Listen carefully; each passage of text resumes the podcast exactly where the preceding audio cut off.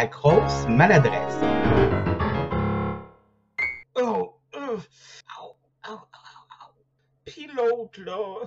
Bonjour à tous et à toutes et à ceux entre les deux. Bienvenue à un nouvel épisode de La Grosse Maladresse. Puis l'autre, là. Cette semaine, un épisode, as-tu déjà vu ça? Misery.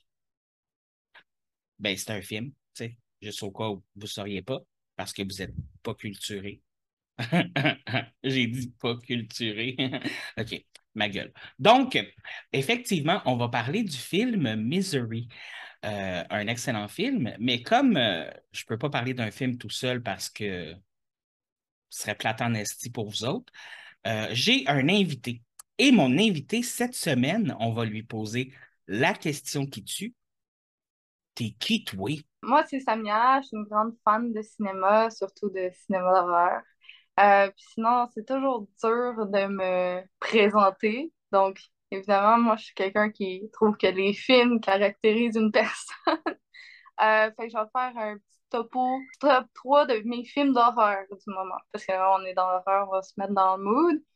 Fait que le premier, je dirais que c'est un fan footage que j'ai récemment écouté. C'est comme un gros hype en ce moment sur TikTok. OK. Mais moi, j'ai bien aimé. C'est vraiment rendu dans mon top de recommandations des fan footage et c'est Incantation. Ah, je ne l'ai pas écouté encore, mais tout le monde me le recommande. Genre, j'arrête pas d'en recevoir. Ouais. Excuse-moi. Fallait que je fasse une parenthèse. Tout le monde n'arrête pas de me dire Comment ça, t'as pas écouté ça? Ouais. Oui, ok, tout le monde dit genre que c'est vraiment horrifiant, puis genre ils ont de la difficulté à dormir le soir, tout, mais c'est un peu le même genre que le cercle où ce que t'as genre la petite vidéo, puis les gens pensent que s'ils regardent la vidéo pour vrai, il va avoir leur téléphone qui va sonner. C'est un peu le même feeling qu'on vient Ok. chercher. Mais genre si t'es habitué à ce genre de film-là, t'auras pas nécessairement peur, mais c'est un bon fun footage. C'est rare que les films d'horreur me font peur. Ouais. comme. Mais bon, Ouais. quand tu es un il- vétéran, Ouais, mais il est efficace. Genre, pour un Ok. fan footage, il te donne ce que tu as envie d'avoir quand tu euh, regardes un fan footage. Un deuxième, c'est un slasher, mais c'est c'est euh, ben, Freddy. Mais j'ai fait ma vidéo sur Freddy, puis en ce moment, ce serait genre Freddy Dream Warrior, genre OK. celui-là. Euh, puis après ça, le troisième, je dirais que c'est. euh, on va y aller dans le psychologique, ça va être héréditaire. Oh, oh, oh, ce film-là me rend encore mal à l'aise.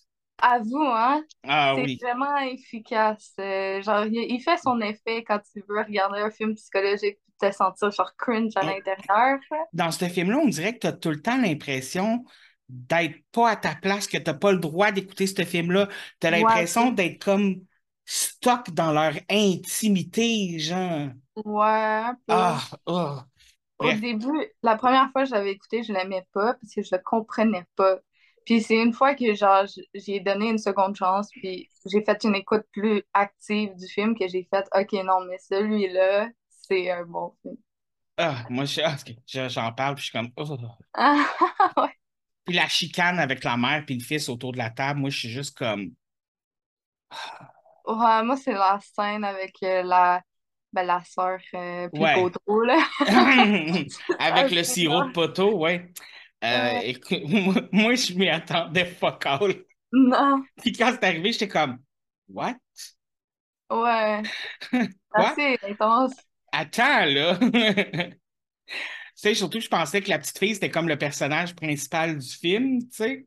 Ouais, Fait on dirait que j'étais- Il donne le, ben, il donne un peu le hint que chaque personnage a comme son importance, mais on dirait que chaque personnage est pas, genre, il peut être un, le protagoniste, genre, principal, mais Tout dépendamment de à quel moment de l'histoire qu'on est. ouais, Mais bon, on parlera pas de, de, de ce film-là parce qu'on Ah. n'est pas là pour lui. Mais excellent choix de film. Euh, J'approuve. Ah. Comme si tu avais besoin de mon approbation, tu sais. Donc, euh, on est là pour parler de Misery. Mais avant de parler Misery, euh, il y a une chose qu'on voulait faire, qu'on s'était dit tous les deux. euh, comment est-ce qu'on peut définir l'horreur psychologique? Parce que c'est ce que Misery est, un film d'horreur Ouais. psychologique. Donc, juste avant d'embarquer dans le livre, juste comme, c'est quoi l'horreur psychologique exactement? Mon Dieu, faut vraiment. OK, fait que l'horreur psychologique, c'est un sous-genre. C'est c'est vraiment, c'est pas. C'est important de savoir que c'est un, que c'est un sous-genre. Genre le gore, le slasher, euh, c'est c'est tous des sous-genres. Le fan footage. C'est comme des catégories. Ouais, c'est ça, c'est genre des catégories. L'horreur psychologique est un sous-genre en lui-même. Qu'est-ce qui le différencie de genre les autres sous-genres? C'est que c'est concentré sur les états mentaux, euh, la psychologie des personnages. C'est aussi concentré sur euh, les émotions. Mais c'est ça, tu sais, pourquoi qu'on va dire que Vendredi 13 ou Halloween, c'est des slashers, mais que Get Out, Midso- Midsommar, Héréditaire, La Plateforme, c'est tous des films psychologiques? Ben, si tu prends un slasher comme Vendredi 13, Jason a pas d'émotion. C'est un monstre. Il n'y a pas d'humanité. Ben, je dis pas humanité dans le sens euh, il est humain puis il y a de l'empathie. Quand je dis humanité, c'est plus genre on le caractérise pas comme un être humain, mais comme un monstre. Mais là, si tu viens dire, mettons, Chucky puis Freddy, que là, ah, mais eux, ils ont une personnalité, c'est pas pour autant que c'est psychologique parce que toute la peur se concentre sur les effets de gore et non les effets psychologiques et mentaux. Exactement. un peu ça. Au, au contraire des, des, des autres types de films d'horreur, comme le gore, ça va être sur la violence, le slasher, ça va être sur la façon que le meurtre est fait, les fantômes ou les esprits, ça va être comme qu'est-ce qui se passe autour. L'horreur psychologique, c'est, surtout, comme tu disais, c'est surtout au niveau des émotions. Ça veut te faire sentir inconfortable, pas à l'aise, euh, comme, tu sais, comme déplaise, tu sais, dé, déplaisu, déplaisu, dé- Dé- un Ouais. mot là, que j'essaie de dire, puis que, mais tu sais, comme, on dirait que c'est comme ça veut, te- ça veut te jammer, puis ça veut te fucker, puis c'est pas le genre de film, il y en a des films psychologiques qui vont avoir euh, du gore ou des choses comme ça, mais Mhm. ça sera jamais le focus du film. Non, c'est ça, vraiment, le, le noyau du film tourne autour de l'horreur humaine. Genre, c'est vraiment, c'est pas un monstre, c'est la, c'est la monstruosité à l'intérieur d'un homme, ben genre d'un homme, d'un humain. Comment je peux dire ça? Parce que là, tu, tu vas dire, genre, ouais, mais Jason, c'est techniquement un humain, ou genre Michael Myers, c'est techniquement un humain, mais je veux dire, dans les films psychologiques, on va apporter la simplicité du personnage parce qu'on va être capable de s'identifier à celui-ci, genre. Exactement. Puis quand j'écoute un film comme avec Jason ou Michael Myers, comme tu dis, je veux dire, l'émotion que Jamie Lee Curtis a revit, je m'en calisse, elle a peur, puis c'est tout. Puis la seule émotion que j'ai, c'est Ah, j'ai peur de Jason ou de Michael Myers. C'est pas. C'est pas, c'est pas, ça, ça amène pas l'espèce de questionnement. Ça peut amener un questionnement parce que l'horreur peut amener beaucoup de questionnements, mais l'horreur psychologique, c'est c'est vraiment, c'est vraiment un genre en soi, tu sais. Ouais. Puis moi, je voulais faire, je voulais vraiment qu'on l'explique parce que j'ai remarqué qu'il y a beaucoup de gens qui ont tendance à mélanger euh, l'horreur psychologique versus le thriller, tu sais. C'est des thrillers psychologiques, là. Ouais, ouais, ouais. Mais tu sais, comme un thriller, thriller, c'est un peu comme, c'est comme un autre, c'est une autre catégorie de film complètement, tu sais. C'est comme, comme t'as film d'horreur, t'as thriller, t'as comédie, t'as tout ça, tu sais. Fait que c'est une autre Ouais. catégorie. Puis dans la catégorie des thrillers, tu peux avoir le thriller psychologique aussi, tu sais. Ouais. Fait que c'est c'est ça que des fois, ça peut être un petit peu touché, mais Misery, c'est un thrill. euh, pas un thrill- là, je, je m'en allais faire l'erreur. Hey! C'est de l'horreur psychologique. Mais si je peux Oui. donner un exemple Oui, de film, ce serait, mettons, la plateforme se concentre sur comment l'être humain peut être violent à travers des conditions qu'on lui impose. Fait que si, mettons, c'est Ok. avec la nourriture, puis la nourriture, c'est quoi? C'est, tu peux pas vivre sans, à partir d'un certain moment. C'est ça, c'est nécessaire à la vie. Fait que là, tu, tu dois à être imposé d'être au bas où ce que le temps que la plateforme descende, t'as plus de nourriture. Fait que qu'est-ce que tu vas faire? tu? Puis si t'es en haut, ben là, t'as été en bas un moment, puis là, t'es en haut, ben là, t'as de la nourriture. qu'est-ce que tu vas faire? Fait que tout le film se concentre sur qu'est-ce que l'humain fait dans la mesure du survie, genre. Mais, fait que ça, ce serait comme de la psychologie parce que le film va se concentrer sur les aspects psychologiques de l'homme qui vont faire vraiment peur parce que toi, en tant que personne, tu te remets en question en regardant ce film-là en disant si j'étais dans cette situation-là, est-ce que je serais prête à manger mon voisin pour survivre? C'est là que oui. tu cringe, puis c'est là que l'horreur vient jouer. Là. Mais moi, je réponds tout de suite oui. Si, si ça vient à ça, moi, j'ai pas de problème. Si ça vient à ça, moi, je mange n'importe qui. OK? Oh, je m'en calisse. Je sais pas. Moi, je sais pas. Parce que tu me fais penser à ça, puis euh, tu sais, ben, OK, non, on va, on va, si on commence à parler à plein de films, on n'arrêtera plus. Genre, il va falloir qu'on arrive à Misery, parce que là, j'ai comme, je m'en avais compté 20 000 exemples différents de d'autres films, puis là, je suis comme, non, non, non. on peut en parler après. Exactement. Mais euh, écoute, Misery. Euh, je sais que tu me dis que tu avais fait quand même une liste de points que c'est que tu as gardé secrète pour me surprendre, puis j'ai comme hâte de voir tes petits points. Mais avant ça, tu sais, ça serait peut-être le fun de juste faire une espèce de. Tu sais, lire la, lire la quatrième de couverture. C'est pas un livre, c'est un film. Un, résumé. Oui, lire, oui, le synopsis. OK. Le oh résumé, my God! Ben, c'est les deux, c'est un et un film. Fait. Ouais. Ah, ben c'est ça, oui, effectivement, il faut le dire, c'est un livre de de Stephen King à la base. Ouais, ben c'est ça. Misery, c'est une adaptation cinématographique du roman de Stephen King du même nom. Et qu'est-ce qui se passe dans ce film-là? Euh, ben en fait, c'est c'est un, un, homme qui s'appelle Paul Sheldon, qui est un écrivain, puis il a écrit une série de livres qui s'appelle Misery Child, euh, qui est vraiment populaire auprès des fans, des femmes. Euh, fait que c'est ça, Misery Child, populaire auprès des femmes. Euh, c'est un peu un, harlequin, c'est comme ça que je l'ai compris, là, un peu un, livre à l'eau de rose. Ouais, ça, ça, euh, ça, sonnait un peu genre comme la. la, la tu sais, comment elle s'appelle l'auteur là, qui, qui, qui, faisait des livres, genre La Violette sur le toit, là?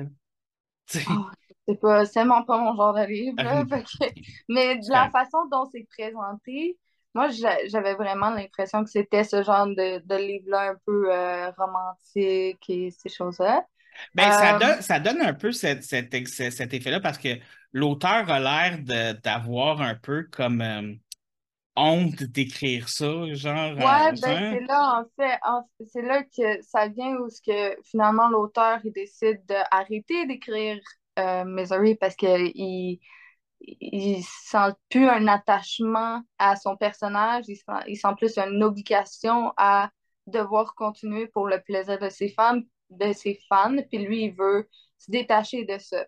Euh, il y a un peu ce, cette... Euh, Paul Sheldon a un peu cette euh, routine-là à la fin d'un dernier livre d'aller dans un chalet euh, finir de l'écrire, puis de boire une bouteille de vin quand c'est terminé, fumer sa petite cigarette et, euh, et euh, c'est ça. Puis après, il part en voiture, il fait un accident de voiture, puis c'est Annie Wilkes qui vient le sauver de son accident comme une bonne Samaritaine? Une bonne âme, ouais, une bonne Samaritaine. puis elle se présente directement, c'est sa fan numéro un. c'est important. C'est sa fan number one. La euh, meilleure fan, là, tu sais, comme. Ouais. C'est son stan. Ouais. Puis euh, elle prend soin de lui, puis elle veut qu'il se remette sur pied jusqu'à temps qu'elle découvre que Misery meurt. il a tué Misery dans le dernier livre. Misery. Ce qui fait qu'il y a un déclenchement dans son cerveau, puis euh, ben, elle devient assez violente. C'est ça devient plus que de l'obsession, puis elle veut qu'il réécrive un autre Misery. C'est un peu ça. C'est sûr que, bon, c'est une adaptation d'un roman. Fait que c'est sûr que plusieurs personnes vont dire Ah, le roman est meilleur, bla bla bla, mais moi, j'ai un. J'ai une différente opinion de, de Stephen King. J'aime pas Stephen King. OK. Euh, Ouh! Ouais. là, là, là, J'aime pas Stephen King pour la simple et bonne raison. Attends, Hein? ah, laisse-moi digérer ça un petit peu, là. Ouais, je vais t'expliquer. Ça va, ce que je vais continuer à dire, ça va te faire du bien par la suite, ça va. OK. J'aime pas Stephen King pour la simple raison que je trouve qu'il bourre trop de descriptions, ce qui, moi, personnellement, me fait décrocher. Par contre, Misery, c'est le seul de ces livres que j'ai lu au complet et que j'ai apprécié lire, ce qui m'a fait apprécier encore plus le film. D'accord. Ouais. D'accord. Fait que, genre, si, moi, pour moi, vu que Misery, c'est le premier livre de Stephen King que j'ai réussi à terminer et à apprécier, s'il y a des gens qui veulent lire du Stephen King, Misery, c'est peut-être le meilleur à commencer avec pour s'habituer à sa plume. Parce que moi, j'ai commencé avec Carrie, puis j'ai pas aimé ça. Parce que cinq pages de juste Carrie qui marche de chez elle, de l'école à chez elle, puis qui décrit Mm. tout ce qui se passe, moi, ça me fait décrocher, genre. Mais c'est, pour montrer dans quel point elle vit dans un monde solitaire de, de solitude qui est, Mm. qui est lourd. Et Ouais, c'est veut. sûr que vu comme ça, mais si t'as aucun intérêt à lire un livre dans un but genre d'analyse, puis tu fais juste lire pour genre décrocher, puis t'évader dans un univers, tu peux pas. Parce OK. que ça te fait décrocher? Mais je dois avouer que Stephen King a une plume qui peut être euh, un petit peu désagréable par moment, Ouais. mais j'aime beaucoup Stephen King. Euh, tu sais, euh, c'est, c'est dans les comme premiers livres que j'ai lus dans ma vie. Écoute, je pense que j'avais comme euh, huit ans quand j'ai lu Jessie. euh, ils ont fait le film sur Netflix là, de l'histoire de Jessie. Je ne sais pas si tu l'as vu. C'est le- la fille qui est attachée à son lit, puis là, elle, elle tue son, elle tue son mari en lui donnant des coups de pied, puis finalement, elle est attachée là, puis elle ne peut pas se détacher, mais elle est là des jours et des jours. Ouais, mais j'en ai entendu parler, mais j'ai pas, euh, pas vu. C'est le Mais premier livre, le premier livre que j'ai lu de Stephen King. Ah ouais. C'est pour ça que je dis que j'ai un unpopular opinion à, à- ouais. Genre par rapport à Stephen King parce que je sais que c'est comme techniquement le roi de l'horreur dans la littérature, mais j'ai beaucoup de difficultés avec sa plume. Mais j'ai lu Misery, puis c'est le seul livre que j'ai fait. OK, c'est vraiment pas pire parce qu'il tente dans la psychologie vraiment intense de Paul Sheldon. Puis après ça, écouter le film, ben regarder le film. Euh, là, ça, ça m'a fait, ma lecture m'a fait apprécier encore plus le film. C'est pas un livre puis un film que je m'étais dit, oh non, le livre est meilleur. Non, non, c'est genre la lecture du livre m'a fait apprécier encore plus la profondeur du film, genre. Fait que les deux ensemble, c'est quand même complémentaire, je trouve. OK. Je, je vais essayer de te pardonner, là. Ah! Mais, Patrick Sénécal, mais j'aime beaucoup Patrick Sénécal aussi. Je, l'adore. La plume, Oui, la plume est vraiment différente. oui, oui. Mais tu sais, puis aussi le fait que Patrick Sénécal est un petit peu plus gore que, ça que que Stephen ouais. King. Mais Ouais. c'est Patrick Sénécal, il est gore et psychologique. Mhm. Stephen King, souvent, il est overly psychologique, genre. Ouais. Mais comme c'est bon de, cette, de cet aspect-là, mais si tu recherches un livre pour t'évader, puis comme pas, c'est pas ça, genre. C'est pas le genre de livre que tu lis quand tu veux être léger. C'est le genre de livre quand tu es prêt pour du lourd. Ouais, c'est ça. Mais non, je, Misery, je l'ai aimé. Fait que ok, je- te donne peux le point. dire, j'ai aimé un livre de Stephen King. Je te donne le point. Je te donne le point.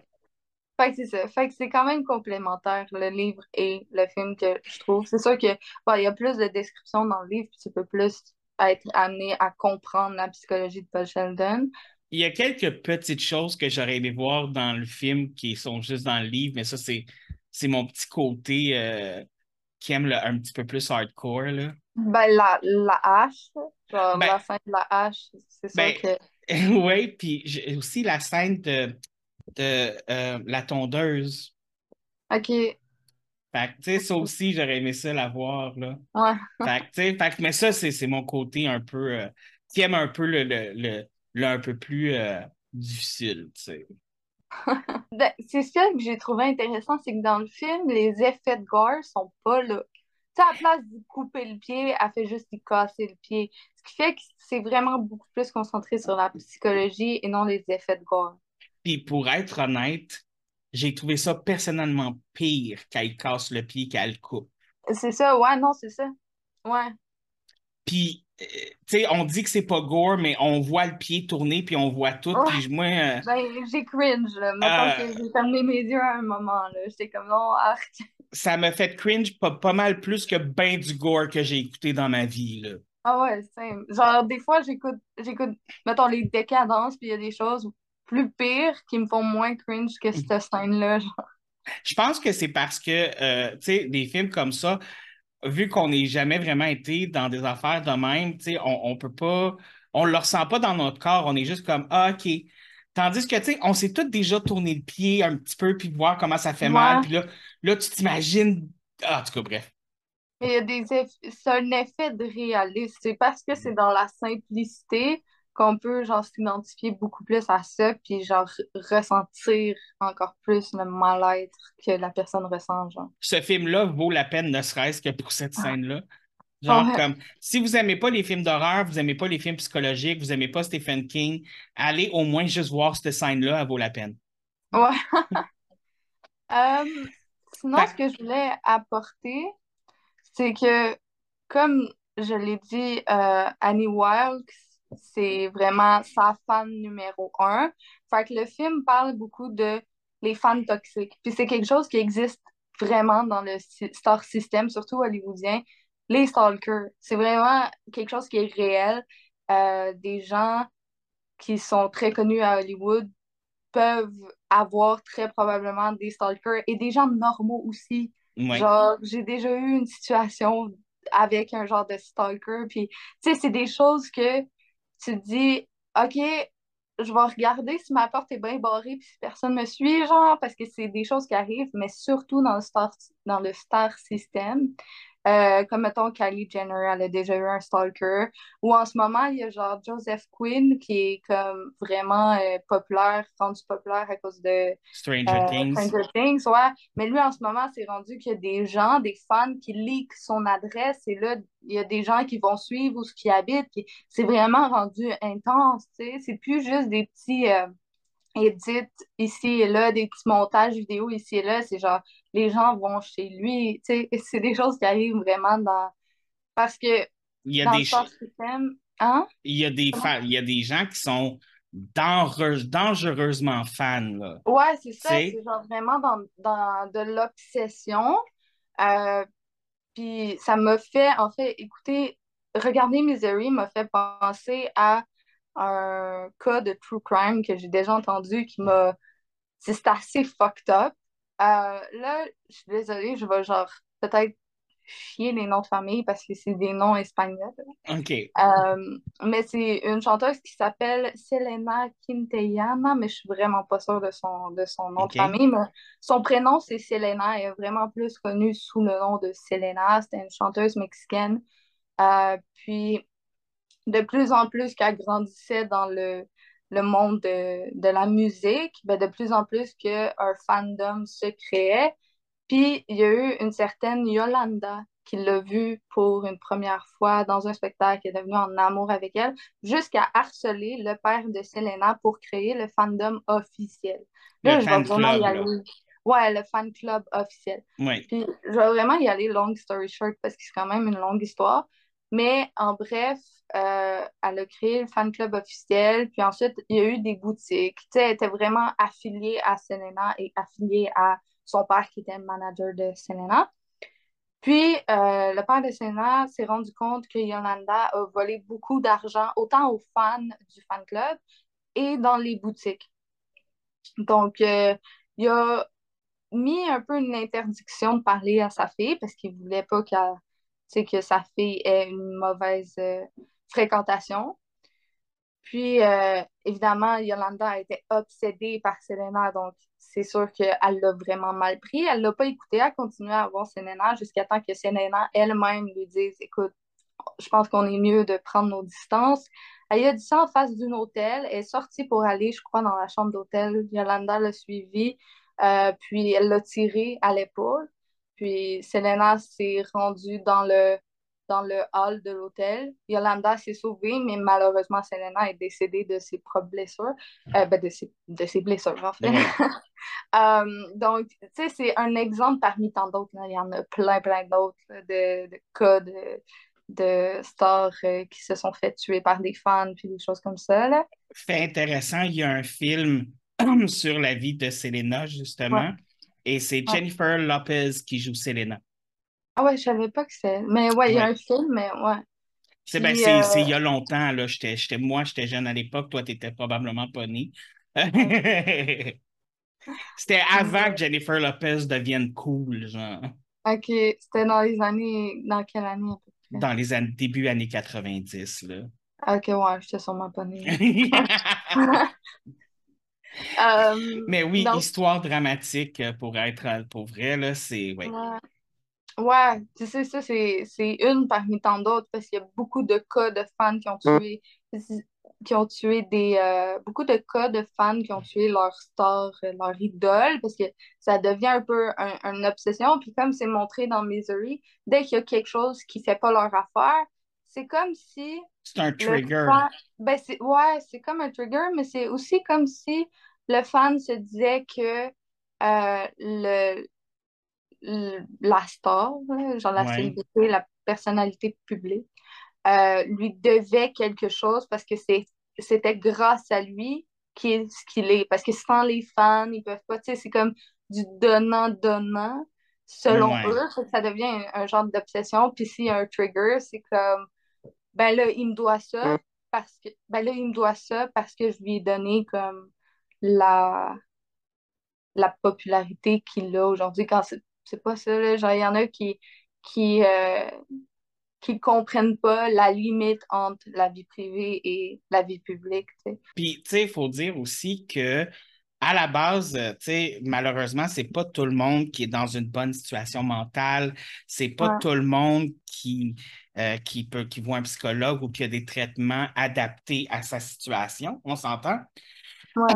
Et si ces personnes-là, euh, justement, s'accrochent et deviennent obsessifs envers, euh, par exemple, des, des, des gens comme Selena ou comme Paul Sheldon, je veux dire, c'est, c'est, ça peut, ça, ça peut justement se greffer à cette maladie mentale-là et ça peut créer des, des résultats explosifs. Dans le film, à un moment donné, on apprend justement que Annie n'était pas si nette que ça à la base, même avant de capoter sur Paul Sheldon. tu sais. Ouais, non, c'est ça. Genre, t'as un, un background. On l'a pas dans le film ni dans le livre vraiment le background de Annie, à savoir qu'est-ce qui s'est réellement passé, mais fun fact, euh, l'actrice Katie Bates, Oui. puis l'acteur qui joue Paul Sheldon, je me rappelle plus c'est quoi son nom. Euh, mais les deux ont construit un peu une backstory pour entrer beaucoup plus dans leur personnage. Puis euh, ce qu'ils ont un peu, ce qu'ils se sont dit, c'était que Annie a été agressée par son père quand elle était jeune. Puis que c'est ça qui donnerait toute la série de meurtres qui s'est passée. Puis tout ça résulte, résulterait du fait qu'elle a sais, son père est mort d'un accident dans les escaliers, mais ce serait elle qui l'a Il tué. l'aurait poussé. Ouais, c'est ça. Mais c'est pas genre une backstory officielle, c'est vraiment les acteurs pour rentrer encore plus dans leur personnage euh, qui ont créé la backstory. Fait que tu sais, c'est pour dire que euh, c'est sûr que c'est c'est la, la les éléments qui entourent la vie du, du, du personnage ou de la personne qui peut l'amener à euh, faire des actions comme ça. Mais pour vrai, c'est quand même intense. Puis sérieusement, euh, chapeau à Kathy Bates, là. Euh, Ouais. parce que justement, elle joue un peu ce personnage-là. Tu sais, comme on connaît toute la personne là, qui est beaucoup trop gentille dans la vie, là. Puis on se dit, on se dit, ça cache quelque chose. Ça cache pas toujours quelque chose, mais on se dit, ça cache quelque chose. Elle est le stéréotype même de cette personne-là, là. Ah oui, oui, faut ça. comme Ouais. su- super mielleuse, gentille. Euh, oui, là, la tempête de neige, on peut pas t'amener à l'hôpital, mais je vais m'occuper de toi. J'ai déjà été infirmière. Quand les routes vont débarrer, je vais t'amener. Écoute, t'es chanceux d'être tombé sur moi. Mais t'as tué Misery, fait fuck you, bitch. Ouais, c'est un peu ça. Ça reste à se demander, par exemple, s'il n'avait pas tué Misery, est-ce qu'elle l'aurait laissé partir, tu penses? Je pense pas. Ça aurait été autre chose, right? Ouais, ça Ouais, parce qu'elle a quand même une obsession. Tu sais, le- L'effet d'obsession, il est là parce qu'elle stalkait. Elle allait le voir euh, à l'hôtel, puis, tu sais, elle l'a dit, genre, quand, quand le policier arrive, elle connaît tout de lui. Genre, est-ce que tu peux me dire des choses par rapport à Paul Sheldon? Oui, il est né de telle, telle date, à telle ville, non, non, non, non, non. Tu sais, elle connaît, genre, sa vie au complet. Elle tu sais, elle l'a dit à Paul Sheldon lui-même, genre, qu'elle l'observait dans son hôtel. Dans son chalet, vraiment, genre, ouais. ouais, c'est ça, dans son chalet. Euh, fait que c'est vraiment un. Ça elle a quand même cet effet de fan obsessive. Puis, euh, fait que si elle peut avoir sur la possession de lui, peut-être qu'elle aurait gardé possession de lui pareil. tu sais. Ouais, pour, pour... Mais pour autre chose que pour écrire la suite de Misery, peut-être. Ouais, c'est ça, quelque chose du genre. Ouais. Comme moi qui garderais Ryan Reynolds attaché dans mon sous-sol pour, Ah, pour des fins scientifiques. ah, wow. J'ai j'ai pas euh, Ryan Reynolds dans mon sous-sol, tout le monde. Si Ryan Reynolds dis- disparaît, ce n'est pas de ma faute. D'accord? Si Ryan Reynolds disparaît, je le spécifie encore une fois, ce n'est pas de ma faute. On sait mais, jamais. ouais. Mais pour en revenir un peu plus en profondeur sur euh, Annie Wilkes, euh, je crois que ce qui est intéressant à, à parler, surtout dans son cas à elle, c'est sa vie sociale. Elle n'en a pas. Puis tu sais, c'est pas. Genre, je dis pas que tous les gens qui n'ont pas de vie sociale sont psychopathes, mais, mais je dis que euh, le trigger du pourquoi. Ce que. Attends, je vais essayer de reformuler ce que je dis. C'est Oh, oui. euh, le fait qu'elle n'a pas de vie sociale, elle se sent attachée à Misery. Puis les livres, pour elle, tu sais, à un moment donné, quand le policier va dans le genre de magasin général euh, du village, puis il demande ah, est-ce que est-ce que Annie, elle a elle prend des livres souvent de Paul Sheldon, nanana, puis il lui dit oui, c'est vraiment la première à me le demander, puis je, je suis obligée de lui mettre la première version de côté, tu sais, puis c'est vraiment une obsession sur les livres. Mais quand tu lis un livre, t'es vraiment genre, tu entres dans un univers, puis c'est sûr que tu sens un sentiment d'attachement au personnage parce que tu connais tout ce qu'il pense. Tu sais, c'est pas comme un film où ce que tu sais pas ce que le personnage pense, sauf si tu as un voice-over par-dessus. Mais là, dans un livre, tout est écrit, surtout si c'est écrit, mettons, à, à la première personne. Mais tout ce qui est écrit, tu sais, tu sais tous les états d'âme du personnage. Fait que tu as l'impression que c'est comme ta meilleure amie, etc. Fait que si, pour elle, sa seule vie sociale, c'est les personnages de fiction, puis ils viennent la tuer, c'est comme si elle a un deuil à faire. C'est comme si quelqu'un de sa vraie vie est morte. Fait qu'elle elle doit comme essayer de faire un deuil. Puis là vient le moment où il y a des gens qui, quand ils font, quand il y a quelqu'un de très proche d'eux meurt, ça devient un trigger. Puis à la place de faire un deuil sainement, ben, ils vont de l'autre côté, psychologiquement, ils sont dérangés, puis ils vont euh, faire quelque chose de, de drastique. Ça peut arriver, mais elle, c'est ça, tu sais. C'est ça, tu sais, ils peuvent devenir agressifs, euh, tempéramenteux, euh, tu Ouais. sais, comme Annie, tu sais, je veux dire, elle est super fine, boboy, mais quand elle pogne les nerfs, Ouais, c'est ça. Tu sais, euh, c'est moi-même, je me tasserais, là. C'est comme, non, vas-y, Annie, c'est correct, je m'excuse. Ouais. Puis, tu sais, le truc, c'est qu'avec elle, il y a déjà eu des cas. Tu sais, c'est pas une personne. Non. Ok, je vais pas dire normale, mais c'est une personne. Euh, Qui a des troubles, qui a des troubles. Ouais, c'est ça. C'est une personne qui a des troubles parce qu'elle a déjà tué dans le passé. Tu sais, elle a tué des enfants, elle a tué, on soupçonne qu'elle a tué son père. Ouais, on soupçonne qu'elle a tué son père. Elle a tué quand même beaucoup de personnes dans. Tu sais, elle a un scrapbooking de gens qu'elle a tués, là. Exactement. Tu vois qu'elle Écoute, pas, qu'elle a pas, euh, qu'elle devrait peut-être être médicamentée. Ouais, mais en tout cas, dans le fond, c'est peut-être ça, tu sais, les pilules qu'elle donne, c'est peut-être les médicaments qu'elle a arrêté de prendre, tu sais. ouais, c'est ça, on sait pas. Mais, euh, mais tu sais, c'est ça, elle a clairement des troubles psychologiques. Puis, euh, c'est sûr que si son seul, son, si sa seule vie sociale, c'est les personnages dans son livre. Puis si c'est son, Comment? puis si c'est son seul échappatoire aussi, Ouais, tu sais, si tu es quelqu'un de, de, de, de, de solitaire, de, puis tu vis beaucoup dans la solitude, puis que, comme tu dis, c'est ta seule vie sociale, c'est, je veux dire, si c'est détruit, ça viendra plus, il n'y aura plus de livres, il n'y aura plus de ça. C'est, c'est pas juste, c'est pas juste comme la fin nécessairement de, du Misery, mais en même temps, c'est la fin du monde au complet parce qu'il n'y aura pas d'autres livres, tu sais.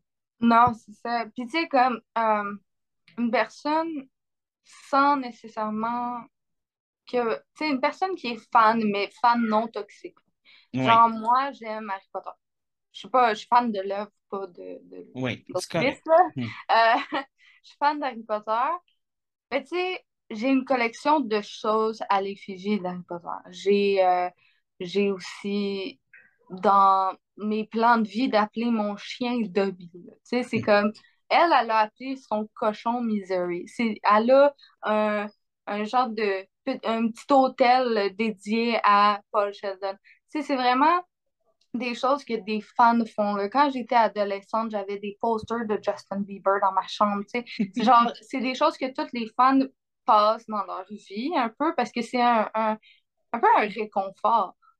Mais de là à avoir une obsession sur la personne, là, ça montre déjà que, oh, OK, il y a peut-être un petit problème là. Mhm.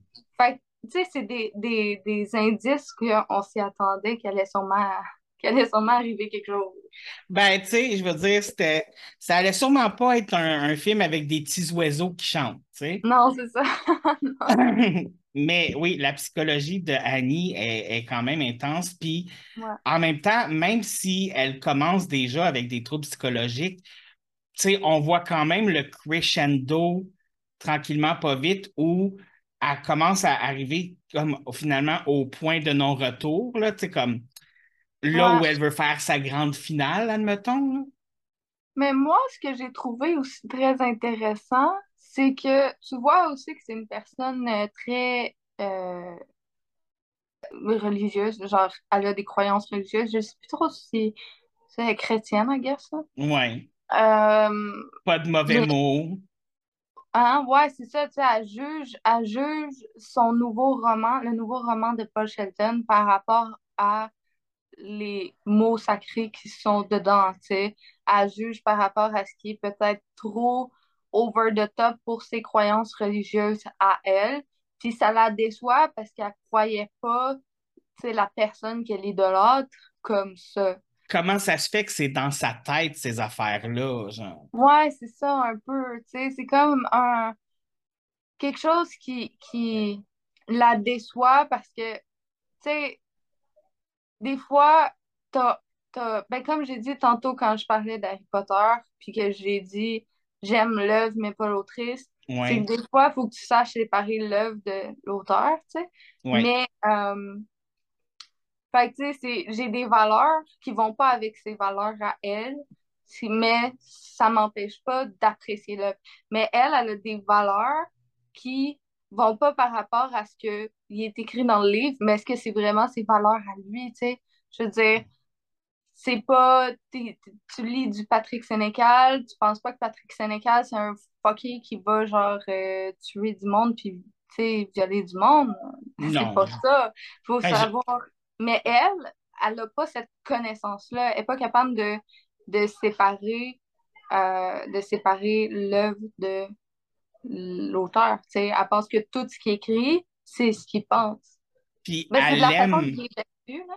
elle, elle l'aime, elle dit, elle dit qu'elle l'aime lui, mais c'est pas lui Ouais. qu'elle aime, c'est ce qu'il représente à travers À les livres de. Misery. Exactement, c'est ça. Elle fait pas la part des choses de comme, OK, Paul Sheldon, c'est Paul Sheldon, puis ce qui est écrit, c'est ce qui est écrit. C'est comme Ouais. pas. Ça vient de sa tête, mais de son imagination, c'est c'est deux choses différentes. Ouais. Euh, mais ce que j'ai trouvé intéressant aussi, c'est qu'elle défend ces valeurs-là, tout le long, ces valeurs chrétiennes tout le long du film, jusqu'à temps qu'elle dise la fameuse phrase. Attends, c'est. Euh, euh, attends, c'est quoi la fameuse phrase? C'est. You're a lying cocksucker, quelque chose genre. Oui, oui, c'est You, vrai. you're lying. euh, genre, euh, you, ouais. Oui, je me rappelle pas c'est quoi exactement, En tout mais cas, elle, elle dit quelque chose genre juste cocksucker. Puis là, t'es juste genre, ben là, depuis tantôt, elle est comme, oh mon Dieu, oh mon Dieu. Puis, euh, ah Dieu, euh, nanana. Puis là, c'est juste comme fucking cocksucker. c'est ça. I'm, go I'm, gonna. I'm gonna kill you, you lying cocksucker. Ouais, c'est ça, ouais, c'est ça, c'est exactement ça. Euh, c'est juste très drôle parce que là, tu vois un contraste de genre, OK, elle, elle est pas toute là, puis même si elle a des valeurs chrétiennes, tu vois que ça, c'est, elle utilise ça pour seulement excuser ce qu'elle fait. Exactement. Fait que, ouais, ça, c'est intéressant. Ouais, ça, c'est Annie. Ouais, puis je trouve que, je sais qu'il y a des gens qui sont mitigés par rapport à la performance de Kathy Bates, mais moi, je l'ai- moi j'ai aimé sa performance. Ben, moi, j'aime Kathy Bates, j'ai découvert dans American Horror Story, J'adore que Kathy Bates. Ouais, c'est ça. J'adore, j- j'adore Kathy Bates. Kathy Bates, je l'adore. Je l'adore. Moi, moi, je, moi, moi, je l'adore dans ce film-là. Je Ouais, trouve, je trouve qu'elle elle a le calme, mais en même temps le, le, le, le crunch pour comme quand elle n'est pas fine, tu sais. ouais, c'est ça. Comme Mais je trouve, ah, je trouve qu'elle est capable de, de faire un bon contraste entre les deux émotions de genre arriver puis oh mon Dieu, je suis vraiment contente. Comme juste quand elle lit les nouvelles versions de Misery, tu la vois qui est genre ah ah oui, je suis tellement contente là, là. Puis si ça fait pas son affaire, non, réécris ça. Ah, elle est vraiment comme violent. Puis juste ça, tu vois que elle est tellement fragile émotionnellement que là, on vient au fait que Paul peut la manipuler. mais ça aussi, ça, c'est un autre point, j'imagine. Je ne sais pas si tu voulais parler de Paul en lui-même. Euh, Euh, ouais, on va en parler un peu. Ben, tu sais, Paul, un petit peu, tu sais, sans, sans vouloir nécessairement euh, extrapoler, parce que, tu sais, on s'entend qu'il est dans une situation de danger, puis il essaye de trouver des plans toujours pour s'en sortir, qui, qui, qui malheureusement euh, échouent à chaque fois. Euh, comme, tu sais, le, le vin, euh, tout ça, ou whatever, ou comme, tu Ouais. sais, il, essaye d'avoir ses plans, sauf le dernier, là, qui, est- qui est vraiment cool, que moi-même, j'y aurais pas pensé. Mais euh, justement, c'est que il se met à exploiter cette obsession-là Ouais. qu'elle a de lui pour essayer de s'en sortir, dans le fond, tu sais. Ouais, je trouve intéressant, c'est juste que je crois qu'il il voit que l'état émotionnel de Annie est pas, est pas stable parce que juste, elle pète les jambes, elle pète, elle pète les pieds, puis tout de suite après y avoir pété les pieds, elle le regarde en lui disant je t'aime. Tu sais, tu vois déjà là que, OK, il y a un problème. Fait que ce que je trouve intéressant, c'est que Paul Sheldon utilise ça contre elle en disant Je t'aime aussi, tu sais, à un moment donné. Ah non, non, genre, si tu nous tues là, ben, t'auras pas la suite de Misery, puis personne va avoir la suite de Misery, puis je t'aime, puis on, on peut faire ça ensemble, là, c'est là qu'elle va faire Ah, ah oui, ah, je vais te laisser y aller. Tu sais, il utilise un peu ça pour la manipuler puis venir à ses fins à lui, ce qui est quand même intéressant. Oh, oh, c'est ça qui est, qui est drôle parce que autant l'obsession d'Annie, c'est ce qui le met en danger, mais autant c'est ce qui le protège aussi. Ouais, c'est ça, ouais. Parce que, tu sais, si, c'est sûr que, genre, il doit lui donner une raison de pas le tuer, c'est de continuer d'écrire Misery. Fait que s'il voit que, OK, là, je suis dans la marde, ben, il va utiliser ça contre elle parce qu'il sait que ça va fonctionner. Puis écoute, puis il est quand même brillant, là. Tu sais, on va se le dire, comme Paul Sheldon. là. Ouais, Il a l'air un peu euh, du misanthrope, c'est barres, mais tu sais, il a l'air quand même euh, assez intelligent. tu sais. ouais, non, c'est sûr. Mais Euh, écoute, ju- juste pour en revenir euh, vite, vite à Annie, écoute, tu sais, j'écoutais le film, puis euh, mon coloc l'avait jamais vu, puis tu sais, des fois, il, il bounçait pour regarder de côté, genre. Puis à un moment donné, je suis comme, je suis tellement triste pour elle. Puis mon coloc me regarde et fait, attends, tu prends pour la fille? Je fais, ben oui. Mais c'est ça qui est intéressant avec le... Parce que moi aussi, je suis triste pour elle. Tu, tu, tu viens quand même avoir un sentiment d'empathie pour elle parce que, tu sais, on n'est pas psychopathe, là. Genre, on, on a un, on a un sentiment d'empathie envers n'importe qui. hein. Oui. Euh, puis c'est sûr qu'avec tout ce qu'elle vit, tu viens un peu à avoir pitié d'elle. Tu viens à, à faire OK, ouais, c'est triste. Tu sais, il y a comme des moments où tu étais comme, ben, pauvre petite poune. Mais comme ça excuse pas ce qu'elle fait, là. Non, non, non, non, non, on n'excuse pas du tout ce qu'elle fait. Non, non. Puis je ne cautionne pas euh, de, de telles actions, je tiens à le préciser. là. Non, c'est ça. Sinon, pour en revenir à Paul Sheldon, Oui. c'est sûr que, tu sais, euh, il n'y a pas tant. Ben, pas qu'il n'y a pas tant à dire, parce qu'il est, genre, juste dans son lit toute la Oui. Mais euh, c'est sûr qu'on voit sa débrouillardise au, au cours euh, du film, au cours des péripéties à vouloir s'en sortir. On voit un peu son imagination, euh, juste la façon dont il va cacher ses médicaments. euh, dans genre, tu sais, elle lui donne du papier, il va soulever une petite enveloppe à papier, puis tu sais, juste ça, t'es comme, OK, il utilise vraiment tous les outils qu'il a pour essayer de s'en sortir. Fait que déjà, ça donne un indice sur le personnage. Mais ce que je trouve intéressant, c'est qu'il fait comme beaucoup de gens qui sont vraiment dans une situation de ce genre, c'est d'essayer d'amadouer leur... euh, je trouve pas de synonyme pour genre Kidnappeur. kidnappeur, ouais, mais me semble Leur, que... leur geôlier. Mais tu sais, c'est pas sans nécessairement aller dans euh, le syndrome euh, Stockholm, là, mais plus genre dans, dans l'aspect que à un moment donné, si tu te retrouves dans une situation comme ça, t'es mieux de faker, de gagner la confiance de la personne pour mieux t'en sortir. Puis il y en a beaucoup, beaucoup qui vont faire ça. Ils vont gagner la confiance de leur kidnappeur pour ensuite l'utiliser contre lui. Puis ben, Contre, ouais. Ouais, puis je pense que euh, c'est c'est quelque chose qui, qui arrive souvent dans des cas comme ça.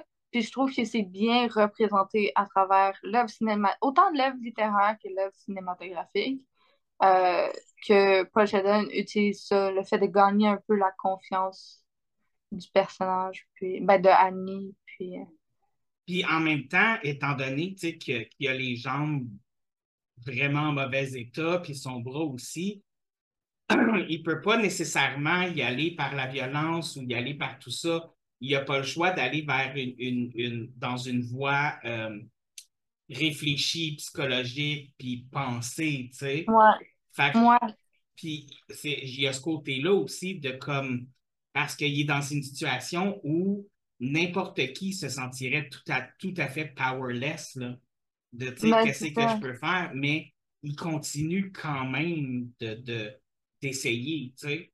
Ouais. Mais c'est ça aussi, c'est ce qui rend le film psychologique, c'est justement d'avoir un personnage qui peut pas utiliser ses jambes puis ses bras nécessairement, ben plus ses jambes, Ouais. qui peut pas utiliser ses jambes, ben là, il doit utiliser sa tête. Si tu te retrouves attaché puis tu peux pas rien utiliser, tu dois utiliser ta tête. C'est ton meilleur outil, c'est ton cerveau. Puis euh, c'est là que le, la psychologie du film rentre en jeu. C'est que tu vas voir tout ce qu'une personne peut essayer pour survivre juste à partir de son cerveau. Puis aussi, comment qu'on réagit psychologiquement face à une personne qui a des troubles psychologiques, tu sais?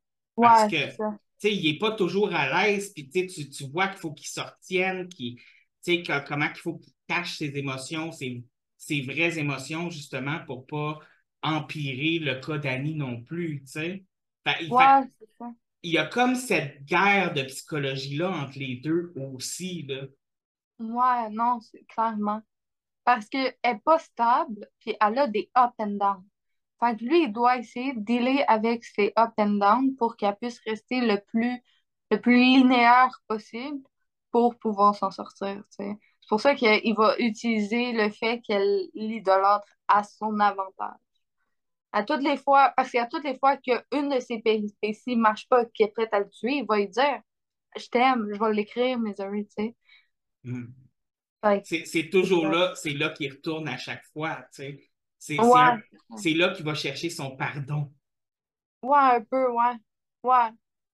Ouais, parce que c'est, tu sais, elle, Annie, quand je disais tantôt que euh, des fois, les fans, c'est comme si c'est comme si leur personnalité préférée leur devait quelque chose parce que sans eux, ils seraient rien. Ben, elle, elle utilise encore plus ça à son avantage à elle en disant Ouais, mais je t'ai sauvé. Ouais, mais si tu fais pas ça. Non, non, non. Tu sais, c'est comme Ah, mais c'est moi qui t'ai sauvé. Je suis une bonne âme. Tu me dois la vie, genre. Fait qu'elle utilise ça pour qu'il écrive Misery. Mais lui, il va utiliser ça contre elle en disant Ah, mais je t'aime. Ah, mais je veux rester en... Tu sais, il peut rester en vie. Fait que c'est un, un peu un service entre les deux. Ouais, Genre, que- qui qui va gagner sur qui, genre? Hmm. Puis les deux se nourrissent là-dedans aussi en même temps dans, dans cette relation improbable, tu sais, comme, ben, pas improbable, mais comme dans cette relation qui ne devrait pas être à la base. là. Ouais, ouais. C'est, ah non, c'est fort, là, pour vrai, c'est fort. Ouais, puis euh, pour, pour continuer dans la psychologie de Paul Sheldon, c'est tout ce qui est arrivé, c'est ça, c'est traumatisant. Oui. Ce que j'ai trouvé intéressant, c'est la fin, c'est qu'on vient amener le traumatisme. On parle du traumatisme après ça, tu sais. Juste le livre qu'il a écrit, qui est une fiction, pour lui, c'était libérateur d'écrire ce qu'il a vécu à travers une fiction. Mais quand, quand sa manager lui demande Ouais, mais tu voudrais pas écrire une autobiographie, il se sent pas prêt, il a peur. Puis le fait d'halluciner la, la, euh, la serveuse comme si c'était Annie Wilkes, ben, ça démontre encore plus euh, le, ben, le trauma, sais, le PTSD, en fait. Puis c'est que, c'est que bah, pour lui, maintenant, presque tout le monde est devenu une Annie potentielle, tu sais. Ben, c'est ça, parce que en tant que personnalité publique, il doit voir au- partout autour de lui, il doit barrer ses portes. Tu sais, c'est, c'est juste genre ce sentiment de Annie est partout, mais Il- nulle part en même temps, tu sais. il, doit continuer de vivre avec une horde de fans, surtout que le, apparemment que le dernier livre a super bien marché en plus. Sais, Ouais, comme, fait c'est comme, il, il doit continuer à vivre dans ce, ce monde-là où il se sent plus en sécurité d'une certaine façon. hein.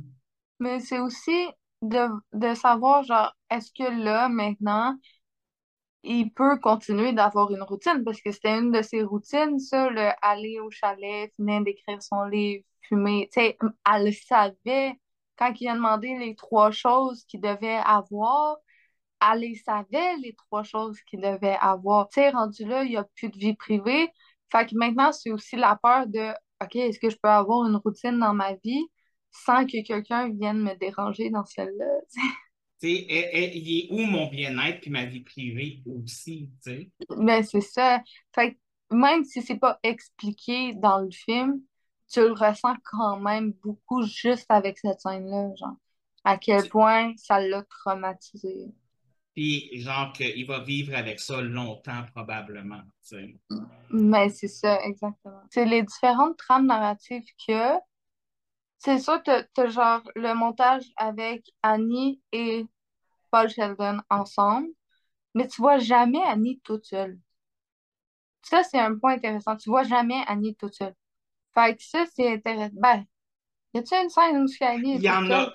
il y en a une, une seule, et c'est, elle est dans son lit, euh, Ah oui, en train de manger du popcorn, mais avec le cochon. Ouais, c'est ça. Mais, mais cette scène-là démontre encore plus. Mais ouais, c'est ça, cette scène-là démontre encore plus ce que je disais par rapport à son, affi- son affinité au personnage de fiction. Parce que qu'est-ce qu'elle fait dans cette scène-là? Elle regarde la télé Avec son vraiment- ami, avec son cochon. C'est ça, c'est qui vraiment. est ça- Misery. Exact. Fait que ça vient encore plus renforcer le fait que sa seule vie sociale, c'est la télé, les livres, les personnages de fiction, genre. Fait qu'il y a ça. Mais à part ça, genre, il n'y en a pas d'autres scènes où elle est vraiment toute seule. Non, c'est comme si elle, elle existait que dans l'univers de Sheldon, genre. Ouais, Tu sais? ouais. C'est, elle n'existe, elle n'existe que parce qu'il existe. Ben, c'est un peu façon. ça. c'est un peu ça son ressentiment à elle aussi parce qu'elle a voulu, tu sais, pour elle, elle l'a dit, si à un moment donné, quand il est dans le sous-sol, puis qu'elle vient de tuer le policier, genre, ben, elle, elle lui propose un, un double suicide, là, genre, euh, je te tue, je me tue, là. Ben, c'est pas vraiment une proposition plus qu'une fatalité qu'elle lui dit, là. Ouais, c'est ça, c'est plus genre, ah, j'ai pas le choix de te tuer, mais, puis- mais là, après, ça va peser sur ma conscience, fait que je vais me tuer moi-même, genre, parce que je suis pas capable de vivre sans toi. C'est un peu ça, genre. Parce qu'un un monde sans Paul Sheldon n'est pas un monde dans lequel elle veut vivre. exact, ouais. Fait que c'est ça. Fait que c'est pour ça que c'est intéressant aussi de voir que la majorité de ces scènes, c'est avec Paul Sheldon, parce que sinon, c'est avec le policier, genre, ou son cochon, mais c'est beaucoup plus avec Paul Sheldon. Mais je ne sais pas si tu as remarqué aussi, euh, c'est un détail que j'ai remarqué, que j'ai trouvé intéressant justement par rapport à Annie. Quand tu as, quand t'as Annie qui est comme gentille, fine, tout ça, puis que la caméra va être sur elle, ça va être une caméra immobile, une caméra genre statique, ferme. Mais dès, dès qu'elle embarque dans ses, dans, dans ses, euh, ah, ah, ah, la caméra prend tout le temps du mouvement. Ah ouais, j'ai même pas remarqué. comme, c'est, c'est, je remarquais parce que, ben, tu sais, on va se dire que je savais que j'allais parler avec toi, fait que j'ai essayé de faire, OK, il faut que je remarque un peu qu'est-ce qui se passe. Ah, puis je remarquais ça, puis je trouve que ça aide justement à embarquer dans sa psychologie là où ouais. son côté rigide, son côté plus sh- shaky, genre, tu sais, comme l'espèce de bombe à retardement aussi, là. Ouais, mais le fait de faire un, mouvement de caméra comme ça, ça ajoute au contraste entre justement les deux états d'âme. Puis, euh, tu sais, souvent, souvent le, le langage cinématographique, si je peux, si, si je peux dire ça comme ça, ça appuie ce que toi, parce que tu utilises les codes du langage cinématographique pour apporter, faire sentir au spectateur ce que tu as envie de faire sentir. Tu quand tu vois, genre, quelqu'un qui est euh, cadré en contre-plongée, tu le vois comme quelqu'un de puissant, puis là, tout d'un coup, il est cadré en plongée, mais tu le vois plus petit, tu le vois écrasé. Fait que toi, en tant que spectateur, tu vas ressentir la puissance VS. Fait que le fait de mettre une caméra fixe VS une caméra qui shake, c'est sûr, tu vas sentir la stabilité versus l'instabilité. C'est quand même inté- intéressant, ouais. Exactement. Puis ça, je trouvais ça intéressant parce que justement, tu sais, j- j'essayais de me concentrer beaucoup. On- on- je vais être honnête, le, le film repose beaucoup sur la santé mentale de Annie. C'est pour Ah pour ça qu'on en a parlé beaucoup, beaucoup. Parce que autant elle ne peut pas vivre dans un monde où Sheldon n'existe pas, mais là, lui est dans son univers à elle. Fait que, tu sais, c'est comme, c'est dans son monde à elle qui est. Puis, Ouais, euh, je trouve ça le fun, justement, de, de- de- d'avoir ce contraste-là où, tu sais, comme, même dans son monde à elle, tout n'est pas comme spick and span, tout n'est pas contrôlé, tu sais. ouais, ouais, c'est sûr. il y a ça aussi que je trouve, tu sais, comme, tu sais, puis comment, tu sais, dans la maison, les pièces qu'on voit, tout est bien placé, tout est beau, tout ça, tu sais. Puis dans le sous-sol, c'est le contraire, tout est démoli, tout est comme, tu sais, il y a des affaires que tu vois, c'est des affaires cassées, tu sais, comme, Ouais, des, des objets de tous les jours cassés qui montrent justement que probablement quand elle brise quelque chose dans une de ses crises, elle, elle câline dans le sous-sol. Fait que, tu sais, c'est, comme, ouais. tu vois sa fondation d'une certaine façon. Mais ça, c'est, ouais, excuse. Non, mais le décor peut être une, une genre de métaphore, tu sais, dans le sens que, genre, ce qu'elle démontre, la façade qu'elle démontre, c'est tout, genre, les trucs bien placés. Elle a l'air d'une personne droite dans la vie qui s'occupe de sa ferme, blablabla. Euh, tout le monde s'entend bien avec euh, dans le village, personne ne dit rien. Mais de plus en plus que tu creuses, de plus en plus que tu descends dans la cave, mais de plus en plus que tu te réalises, que tu réalises qu'elle n'est pas, pas stable, qu'elle qu'elle est Exactement. pas ce qu'elle démontre être. Puis, tu sais, ça a l'air de- de- d'être facile de faire ce lien-là parce qu'on dirait Ah, mais là, c'est facile, là, la, la maison est propre du sol. là. David, tu fais de l'esprit de bottine. OK, mais il ne faut pas oublier que le film est sorti dans les débuts des années 90. Le cinéma de l'époque n'était pas la même chose que le cinéma d'aujourd'hui. C'était pas, pas que c'était pas aussi développé, mais c'est c'est dans ces années-là qu'on a découvert les techniques, c'est dans ces années-là qu'on a découvert tranquillement, pas vite, toutes les choses qu'on utilise aujourd'hui. C'est Ouais. ce qui aujourd'hui est un cliché, c'est parce que dans le temps de ces films-là, c'était pas des clichés. Tu sais, Non, comme, mais en fait, genre, j'ai entendu dire que euh, le réalisateur s'est beaucoup inspiré d'Hitchcock. ouais. Puis euh, je trouve que dans la signification de tout ce qui a attrait au décor, Hitchcock l'utilise beaucoup. Fait que je pense que ça peut avoir un lien. OK. Probablement parce que c'est vrai que Hitchcock aime jouer avec son décor. Ah oui, il adore jouer avec son décor. Genre, Mm. euh, toute la symbolique à travers le décor. euh, je Ah, pense à Psycho puis les oiseaux. Mais ouais. ben, ou Vertigo. Ouais, c'est ben oui, l'effet l'effet vertigo. Comme, Plein, euh, mais c'est c'est vraiment fun. Puis je, je sais que moi, j'ai j'ai un fun fact par rapport, euh, par rapport euh, à Annie Wilkes. Tu sais, c'est Kathy Bates qui a été pris pour jouer euh, euh, Annie. Puis à mhm. l'époque, tu sais, elle était, en- elle était actrice et elle avait joué dans quelques films, mais elle n'était pas une actrice connue, tu sais. Elle n'était pas genre, je pense que c'était son premier, premier rôle, tu sais. Ok. OK? Elle avait joué, elle avait eu des rôles secondaires auparavant, puis tout ça, puis, tu sais, elle avait eu ça, mais son premier vrai rôle, c'était dans celui-là. Et avant de l'offrir à, à Kathy Bates, le rôle avait été offert à Angelica Houston, la mère dans la famille Adams, Ah, ok. la, Ah, so- la sorcière dans Les Sorcières, la reine des sorcières. Parce que faudrait, faudrait. Ah ouais, non, je connais pas son nom, mais je sais de qui tu parles. Ouais, ouais, tu parles Mais de. ils l'ont Mais aussi, ils l'ont aussi offert à Bette Midler. Euh, je pense que c'est. Faudrait que je retrouve le nom, mais il y en a une que c'était genre quelqu'un de très souriante, puis c'était ça, son sais, son. Pour le public, c'était le petit soleil, là. Genre, Oui, elle oui, était, mais elle était euh, rousse. Elle était rousse. c'est je Bette, Bette Midler.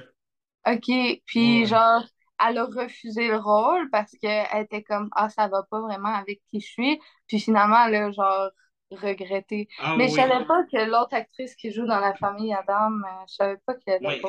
Elle, elle s'est fait offrir le rôle aussi et euh, elle l'a refusé. Ah, OK. Mais Bette Midler, là, euh, si si tu veux savoir, c'est la, c'est l'actrice qui joue euh, une des trois sorcières dans euh, Hocus Pocus. Ah oui, c'est pour ça qu'elle me disait de quoi. J'avais vu ce fun fact-là, puis genre, je, je connais pas sa filmographie, mais j'étais genre, sa face me dit quelque chose. Ben, c'est aussi, c'est dans Hocus Pocus, ouais. c'est aussi une chanteuse, là, tu sais, c'est comme. Elle chante Non, aussi, là, mais Hocus Pocus, c'est genre mon film d'Halloween. Je l'écoute, là, avec Halloween Town. Il faut que j'écoute ces films-là à Halloween. t'as-tu hâte que le deuxième s'en vienne? Euh, je sais pas, ben, je pense que j'ai hâte, là, mais euh, j'ai hâte de voir qu'est-ce que ça va donner. Ça va sûrement me mettre dans un moment de nostalgie, j'imagine.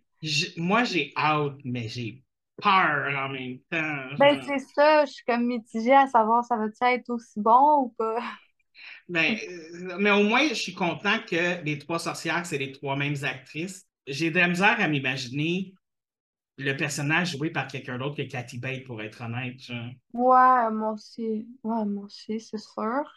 Mais c'est parce que, tu quand tu écoutes un film et t'es habitué de le voir avec ce personnage-là, c'est sûr que, ben, cette actrice-là qui joue ce ouais. personnage-là, c'est sûr que c'est c'est difficile. Genre, ils ont fait un. Il y a un show, ben, il y a eu un show Broadway de Misery avec. euh, Oh mon Dieu, c'est quoi son. C'est Bruce Willis qui joue Paul Sheldon. What? Ouais. C'est ça, Bruce. Attends, je vais googler. Il me semble que j'ai entendu ça. C'est Bruce Willis qui joue Paul Sheldon. Bruce Willis. Paul Sheldon. Ouais, c'est ça. Euh, Stephen King Misery starring Bruce Willis Oh my. God! What the fuck? Ouais, genre, j'ai entendu ça. J'écoutais une vidéo, genre, euh, une vidéo comme euh, 10 faits que vous ne savez pas sur Misery, genre, puis là, il y avait eu ça. Là, je viens de checker, puis euh, il est écrit, là, Highlight from Stephen King thriller, Misery starring Bruce Willis. On a-tu vraiment besoin d'une comédie musicale? On dirait que tu dis tout se fait sur Broadway, Ouais. genre Shrek the Musical. Euh, je pense que ça existe en plus. Genre, je suis même pas sûre que ça existe. Moi, je Euh. pense qu'il y a l'ongle incarné de musical, genre. Pour vrai, tu peux quasiment tout faire. Euh, en musical, rendu là, c'est un peu. euh, Ma Un peu vie, étrange. ma vie en musical. Ouais, c'est ça. Mais aussi, la, la trame narrative du policier, ça aussi, je la trouve intéressante. Je trouve qu'elle est utile à l'histoire, mais qu'elle aurait pu être mieux. Elle aurait pu être mieux, mais ce que j'ai aimé, c'est que elle nous permet de. C'est c'est niaiseux à dire, mais euh, ça me donnait l'impression de OK, OK, là, je peux respirer un petit peu. Ouais, c'est ça. Ouais, c'est- exact. Ça- Pour ça, ça- je la trouvais intéressante. Mais c'est vrai qu'elle aurait pu être mieux parce que, tu sais, comme, des fois, il découvrait des affaires par rapport à d'autres affaires, mais il n'avait pas dit les autres affaires, fait que t'étais comme, OK, mais elle vient d'où cette information-là? Comme- Ouais, c'est ça. Mais je trouve que ça permettait de voir que Paul Sheldon n'était pas oublié à l'extérieur. Puis que le je trouve temps, que. Ouais, c'est ça. ça donnait une période de temps aussi où ça avançait dans le temps. Ouais, c'est ça. Parce que s'il n'y avait pas eu cette euh, trame narrative-là, je pense qu'on se serait senti tellement étouffé dans ce qui se passe entre Mhm. Paul et, euh, et Aniwa. On aurait été prisonnier de ça, puis Ouais. justement, peut-être que ça aurait comme. Parce que euh, prendre le souffle et retourner dedans, ça nous donne un petit break, puis en même temps, ça nous permet d'apprécier un petit peu plus la suite. Pourquoi Misery est un film psychologique, c'est l'atmosphère, direct en partant, mais l'atmosphère qui tourne autour des états mentaux des personnages, de leurs actions, puis de l'horreur humaine. Que c'est pas mal ça. Euh, puis il amène le spectateur à faire une écoute active. Parce que les films psychologiques, tu peux quasiment pas, pas faire d'écoute active. Tu es genre directement amené à utiliser euh, tes neurones pour participer au déroulement du film. Genre, fait que je pense que c'est ça. Puis évidemment, tantôt, j'ai parlé de, de- du réalisateur qui s'est inspiré d'Hitch- d'Hitchcock. Oui. Mais euh, je trouve qu'il y a les effets de suspense qui me fait beaucoup penser à Hitchcock. Puis euh, c'est bien interprété dans ce film-là. C'est bien fait dans ce film-là. Et avant de dire euh, le conseil slash recommandation de la semaine, tu donnes quelle note au film de Misery sur 10? Sur 10, euh, peut-être 8 sur 10. Ouais, moi aussi, je- moi, je donne euh, 8 chevilles cassées sur 10, ouais. Et comme tu sais, j'en ai parlé il y a deux secondes, j'aime bien finir mes podcasts sur le conseil, conseil slash recommandation de la semaine. C'est quoi ton conseil slash recommandation de la semaine pour nos auditeurs? Si vous voulez faire quelque chose, vous avez une idée, vous voulez la faire, un projet, whatever. Moi, j'ai voulu commencer le crochet. Faites-le. Faites-le. Faites, faites juste le faire. Tu sais, parce que si tu veux quelque chose en vie puis que tu le fais pas, tu l'auras pas. Fait que si tu veux commencer un projet, fais-le. Il n'y a rien d'impossible dans la vie. Fait que basically, lancez-vous. Ouais, c'est ça. Puis sinon, euh, ben, tu peux t'abonner à La Grosse Maladresse. C'est un, un bon conseil aussi, là. Ben, écoute, moi, en plus, mon conseil, ça allait être de recommander ta chaîne. Ah! Fait que là, tu viens comme de me couper l'herbe sous le pied, Ah! là, comme...